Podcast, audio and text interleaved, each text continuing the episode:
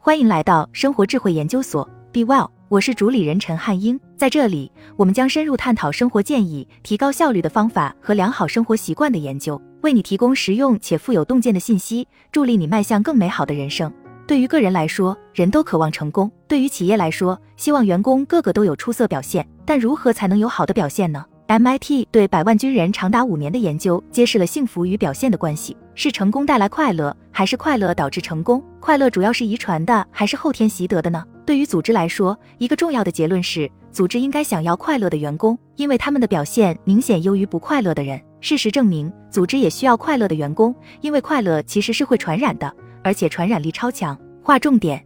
先有快乐，后有成功。幸福和乐观非常重要，可以用来预测员工的表现。是否有一位能给予帮助的经理成为员工幸福感的最大预测指标？用幸福感作为招聘标准，能招到更多出色的员工。应该把幸福感当做组织的客观绩效结果以及领导成功的领先指标。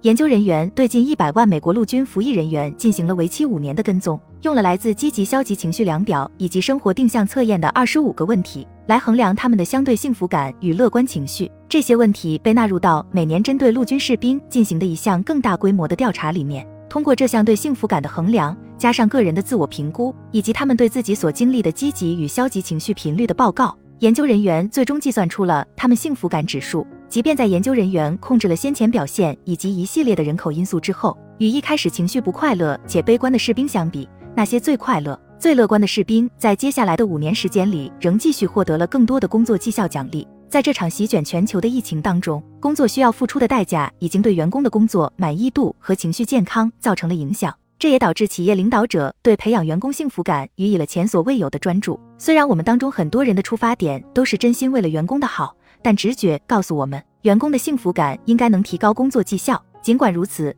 仍存在两个问题令人烦恼：究竟是先有成功后有快乐，还是先有快乐后有成功？一开始的幸福感究竟有多重要？MIT 最近发表在《幸福研究》杂志上的研究结果，让我们离回答这两个问题又迈出了一大步。这项研究跟踪了近一百万美国陆军士兵将近五年的时间。研究首先要求他们评估自己的幸福感以及他们的乐观程度，然后基于他们的工作表现，跟踪哪些士兵后来获得了奖励。由于数据收集是在伊拉克和阿富汗战争期间进行的，所以受试者获得奖励相应也很高。其中部分奖项是针对所分配工作的出色表现，而另一部分则是由于在英勇行动中有非凡表现。不管是出色的工作表现，还是有英勇行为，在部队能拿到奖励都是相对罕见的事件。在近一百万士兵的样本里面，只有百分之十二在研究的五年期间获得过某种类型的奖励。尽管我们预料到幸福和乐观对表现很重要，但没想到会这么重要。我们发现，一开始最快乐的士兵拿到的奖项，是一开始最不快乐的士兵所拿到奖励数的四倍。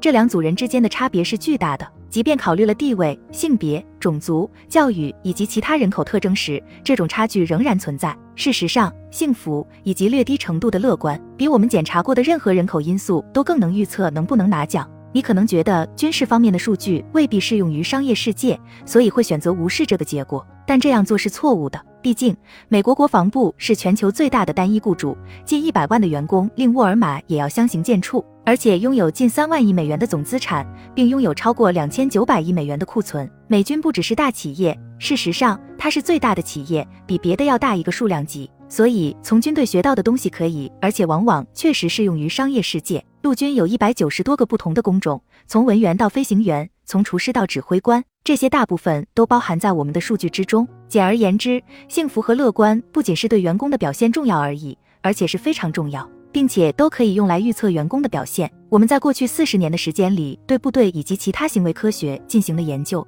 结果均突出表明，员工幸福感可为企业提供竞争优势。每一位企业领导者都应该知道一点关于员工幸福感的事情，并且要能够付诸应用。而且，随着我们正逐渐从一场令人沮丧的全球疫情中走出来。大家都应该好好评估一下，如何在工作场所影响周围人的幸福与乐观。这会引出一个问题：究竟什么是幸福？行为科学文献经常将幸福称为主观幸福感，因为幸福的含义在不同的环境下会有所不同。就像心理学中出现的大多数概念一样，幸福有各种不同的定义，但往往集中在三个方面：个人对自己生活满意度的评估，经历了多少的积极情绪，以及所经历的负面情绪有多少。通过将这三者结合起来，就可以得出我们对幸福的衡量标准。我们对幸福了解多少？自两千年积极心理学问世以来，这一领域已经进行了大量的研究，有超过十七万篇学术文章中提到了幸福。其中的部分研究已经发现，有的人确实就是看起来要更快乐一些。研究人员也仔细研究过幸福的遗传可能性，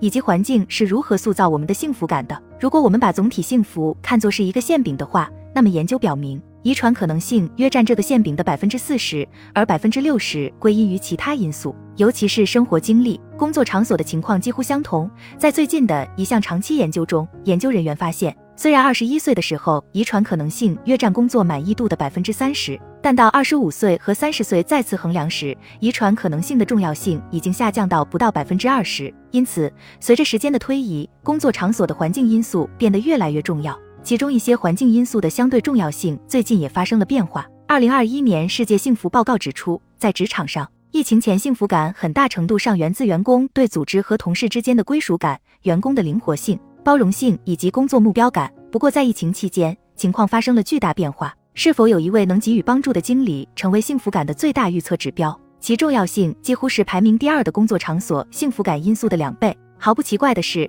金钱对员工的幸福感也很重要。但研究表明，这主要适用于那些表示金钱对自己很重要的员工。在最近的一项研究里，与那些不太关心金钱的人相比，那些认为金钱对自己很重要的人的收入与幸福感之间的关系要高出四倍以上。因此，对于不受金钱驱使的员工来说，收入可能只是一种空洞的积分方式。在职场上，我们知道更快乐的员工更有可能成为领导者，在绩效评估中获得更高的分数。并且往往是更好的团队成员。我们还知道，根据大量研究，更快乐的员工会更健康，缺勤率更低，要取得成功的积极性会更高，会更有创造力，与同事的关系更好，离开公司的可能性更小。所有这些与幸福相关的因素都会显著影响公司的财务状况。总之，数据表明，领导者和组织在影响职场幸福感方面有很大的运作空间。虽然幸福感受遗传可能性以及类似寻找目的感等驱动因素的影响。但幸福感的很大一部分可能来自工作场所的灵活性、合理的薪酬、工作类型以及有一位会予以支持的经理等因素。这意味着领导者可以去塑造工作场所，从而让员工更快乐。企业领导者可以为员工的福祉做些什么？首先，我们建议领导者遵循科学，采取结构化的方法来招聘有幸福感的员工，同时促进和培养员工的幸福感。虽然方法会因组织需求而异，但领导者应致力于采取以下三项行动。一、衡量员工和求职者的幸福感。从很多方面来说，雇一位快乐的人需要一些远见。虽然我们不认为应该将幸福放在工作所需的知识、技能或才能之前，但会谨慎地建议用幸福和乐观的衡量标准作为鉴别器，或者用来作为决胜的标准，因为这么做的风险很低，但好处却可能很大。同样重要的是用经过验证的评估工具，而不是依赖基于员工影响的管理直觉。有很多组织已经开始利用各种调查来评估求职者，把这些关于幸福和乐观的问题添加到对求职者的调查问卷里面。即便这只能给下游生产力和盈利能力带来小幅增长，但大多数领导者还是会抓住这个机会，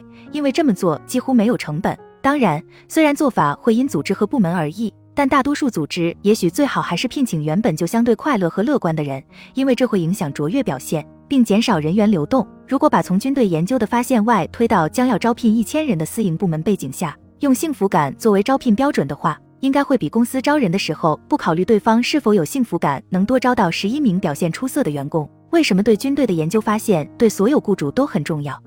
而且这个研究结果有广泛的适用性，因为我们采用的样本并非来自特定职能领域。比方说销售人员或 IT 专业人员。相反，虽然我们研究的一些士兵从事的是典型的陆军工作，比方说在步兵团里面能找到的那些工作，但更多的是办公室工作人员、卡车司机、警察、医疗专业人员、后勤专家、飞行员、工程师以及参谋等。因此，我们在一项研究中对如此众多的职业进行测量，而且规模如此之大。这是非常独特的，也使得我们的结果非常适用于商业世界。简而言之，幸福感对所有工作都很重要。该样本的重要性还有其他的原因，比如它规模庞大，而且做了五年，研究对象有将近一百万人，这是有史以来对幸福进行的规模最大的长期研究。我们可以对数据进行更详细的分析，并证明无论人口统计特征如何，研究结果都是正确的。除了招聘以外，在衡量组织绩效时，员工的幸福感也应该是一个考虑因素。是，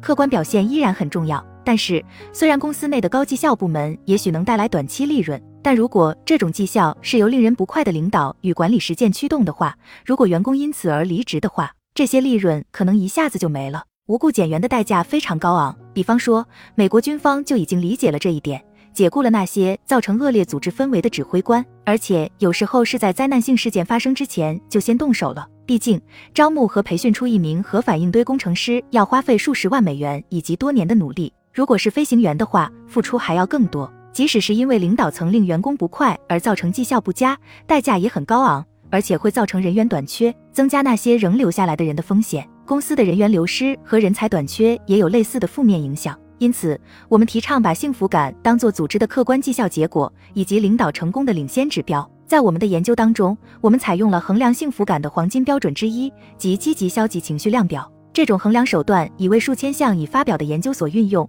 可用来检验各种环境下的幸福感。完成测试大约需要十分钟。二，在员工队伍当中培养幸福感。鉴于大多数组织都有各种培训和发展要求，主动尝试培养更快乐的员工的想法，乍看之下也许令人生畏，耗时耗钱。不过，学术文献一再表明，针对员工幸福感的培训计划并不需要大量的时间投资，所以具有成本效益，并且 ROI 很高。当然，对于愿意加大投入的组织来说，也有经过验证的交钥匙计划可以改善员工的幸福感。比方说，在伊拉克和阿富汗战争激战正酣的时候，美国陆军曾大力投资于类似士兵综合素质这样的恢复计划。结果证明，这样的计划可以改善军人的心理健康。该计划涉及到对大量教官的培训，教官的人数之多可达到一名教官对应一百名服役人员的比例。同样的，持久幸福和持续自我增强计划也被证明可以提高幸福感，效果可持续六个月以上。我们的建议是：第一，衡量幸福感；接着从简单的练习开始，以证明公司重视员工的福祉。随着员工幸福感的增加，慢慢开始投资更正式的项目。三，留住快乐的员工。这场疫情让我们想到一些很严峻的现实，那就是组织在动荡时期收缩的速度会与在经济繁荣时期扩张的速度一样快。显然，我们针对军队的研究表明，组织应该想要快乐的员工，因为他们的表现明显优于不快乐的人。事实证明，组织也需要快乐的员工，因为快乐其实是会传染的。比方说，研究人员分析了参与弗雷明汉心脏研究的四千七百名受试者二十年的数据，发现不仅快乐可以在社交网络里面传播，而且快乐的人与网络内其他快乐的人的联系也更紧密。也许这项研究最引人注目的发现是，快乐的影响范围很大。可影响到焦点人物三度以外的人。这项研究的另一个重要发现是，与快乐一样，苦恼也是有传染性的。这种传染效应会让领导处于危险境地，尤其是当他们面临困难局面，两名员工只能留住一名的时候，在表现及其他因素都一样的情况下，他们应该留住最快乐的那个人，以身作则。在过去十年里，我们与军队的合作研究始终揭示了一个基本事实：当自信的领导者陈述材料，并且高级领导高度重视整体努力的时候。促进员工幸福计划是最有效的，因此领导者必须愿意投入精力到这件事情上，努力让这些举措取得成功。不仅要倡导这些举措，比方说为项目争取资源、积极宣传战略，而且还要参与培训、身体力行。如果领导者想要提高员工的幸福感，他们就必须以身作则，让那些东西成为组织的词汇以及文化不可或缺的一部分。观察别人的学习效果最好，所以要让员工通过观察你来学会快乐。好了，以上就是今天的分享。如果您有什么看法，欢迎在下方留言与我们交流分享。期待我们下次相遇。